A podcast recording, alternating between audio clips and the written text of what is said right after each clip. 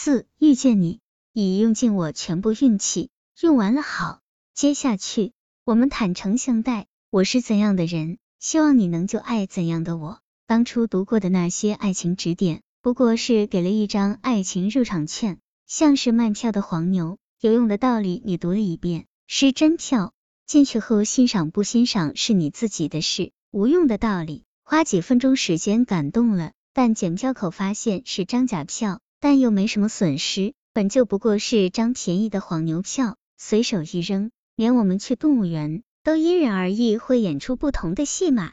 有人拍出了一部动物摄影集，有人回忆起动物庄云，似乎懂了什么伟大的存在。有人牵手恋爱，吃吃喝喝，就混过了一个无所事事的周末。有人吃坏了肚子，一直待在公共厕所。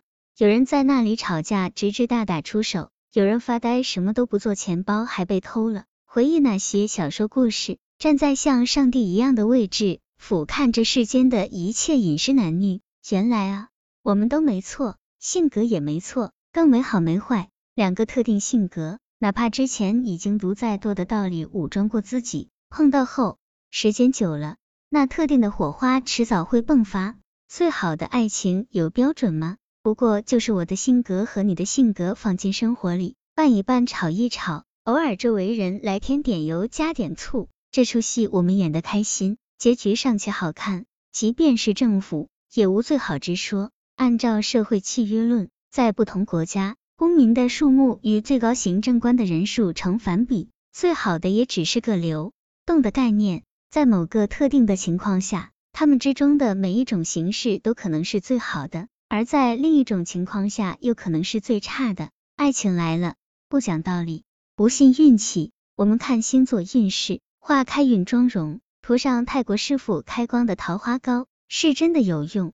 因为心理上，我们更喜欢自己了，所以举手投足间都是可爱的气泡。五弄堂里常有这样的老头老太，生活在一起，早晨起来后吵，晚上睡觉前吵，年轻时打架摔东西。老了打不动了，嘴巴就越来越刻薄，谁也没让过谁，恨的时候想掐死对方，珍惜眼前人的道理当然懂，可是我的青春赔上了就是另一件事。我们生活在一起，还要什么面子，要什么礼貌？和他吵架，我也烦啊，巴不得清静，可还不是为他好，坏毛病一堆，他不改，害的也是我，老跟在后面收拾，直到其中一方去了。留下来的那个发现生活突然安静了，如其所愿了。紧接着，无边无际的孤独和想念笼罩下来。也许半路上曾有讲道理的人跑过来，信誓旦旦：最好的爱情啊，就是两人互相谦让，相敬如宾。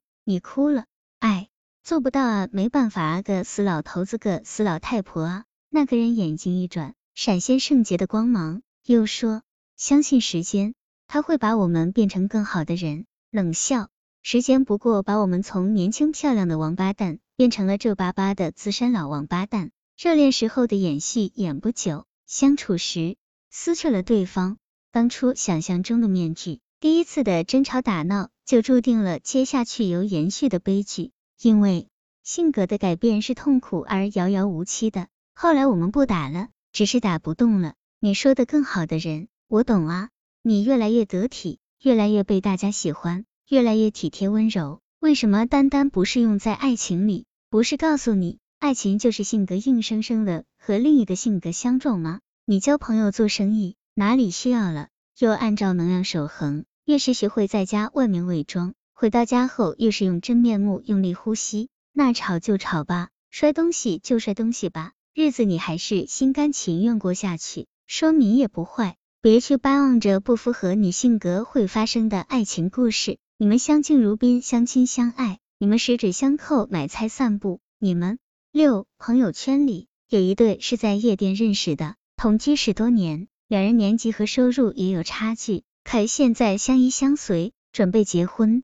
出外采访遇到一个重庆女孩，梦想做婚礼设计师，即将设计自己的婚礼，和男友是在豆瓣认识。发现都在重庆，约见面，从网友走到了一起。你是怎样的人，他是怎样的人，宇宙冥冥之中会导致你们会以怎样的方式遇见，又导致后来你们之间的关系发展。最后成就你们现在拥有的生活。所有的对错评论，所有的悔不当初，不过是马后炮。就让我倾尽所有运气遇见你，然后老老实实用最真的我和你相处。希望你能喜欢真正的我，也希望我能喜欢真正的你。我有很多坏习惯，我有些自卑。如果碰到我的死穴，你就会完蛋。如果我小心翼翼泄露给你这样一个我，不喜欢也请直白告诉我。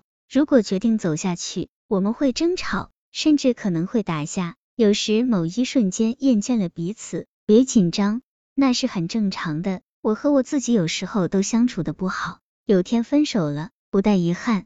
爱情酿的酒喝完了，就给自己端一碗热腾腾的鸡汤解酒，没什么遗憾的。每一段用性格相处的爱情，都是你能拥有的最好的爱情。再难过，再后悔，火大了就骂自己，活该。你的性格加上他的性格。就注定了这结局，运气用完，凭本事说话，本事不够，老实接受。如果没有运气遇到你，那就让我努力成为最好的自己，拥有配得上你的性格的性格。七，不用再致我们过度消费的青春，这一刻真实的我们就是最好的我们。听着 Ingrid 唱的 William，我不怕老，写给树，那个教会我爱情的人。